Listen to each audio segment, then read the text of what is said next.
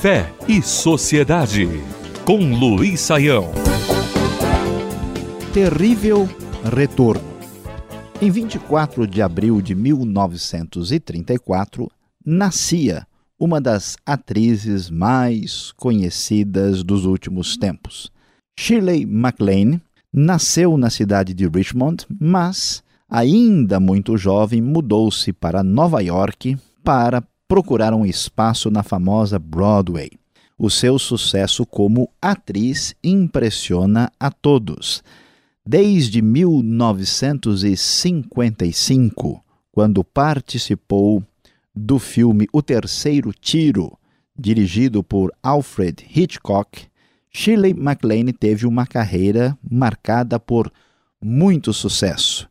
Inclusive, 50 anos depois, em 2005, ela foi protagonista do filme intitulado A Feiticeira. Mas Shirley MacLaine não foi conhecida apenas pela sua performance como atriz de Hollywood.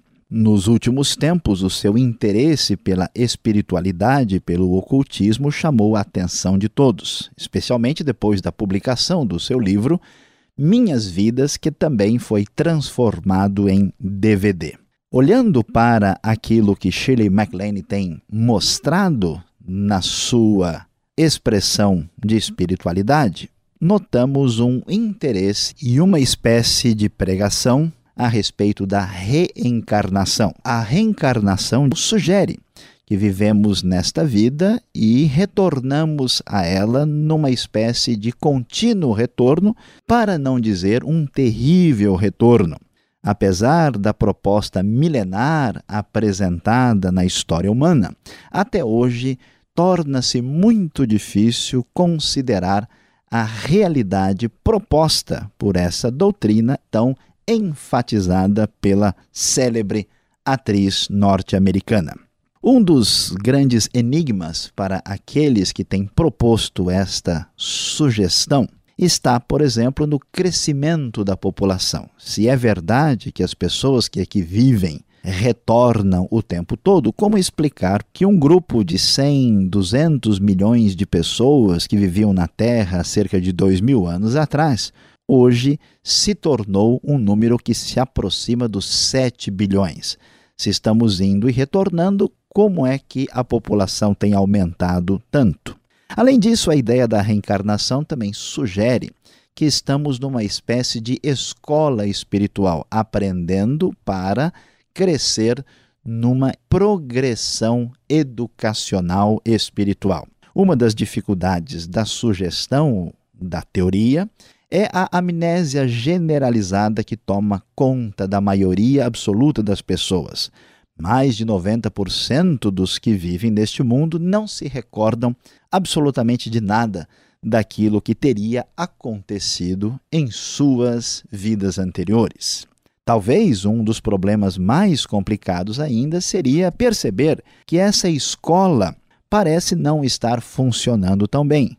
Olhando para o que tem acontecido nos últimos dois, três séculos da humanidade, é muito difícil acreditar que estamos num caminho de evolução moral, como sugere a ideia reencarnacionista. E, além disso, devemos destacar também que a proposta reencarnacionista sugere que aquilo que sofremos nesse mundo é o resultado das vidas anteriores. Se é verdade que o nosso sofrimento tem caráter expiatório, que estamos pagando dívidas do passado, deve-se entender então que o sofrimento precisa ser legitimado. Aliviar a dor de alguém fará com que esta pessoa não pague as suas dívidas do passado. Isso, naturalmente, será uma desmotivação para a caridade, pois socorrer uma pessoa que está pagando os seus erros das outras vidas certamente não poderá ser visto como um benefício.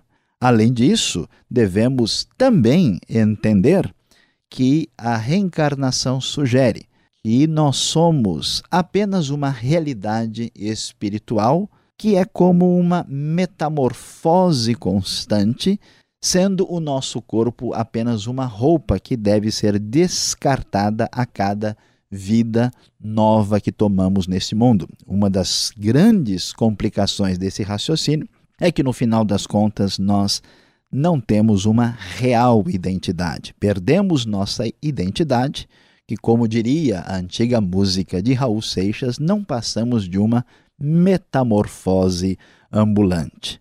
Por isso, diante dessa proposta sugerida pelo pensamento indiano milenar e tão enfatizada por Shirley MacLaine, a famosa proposta da reencarnação, a proposta do terrível retorno, fica a nossa palavra de dúvida, de ceticismo e até mesmo de reprovação. Fé e Sociedade. O sagrado em sintonia com o dia a dia. Realização Transmundial.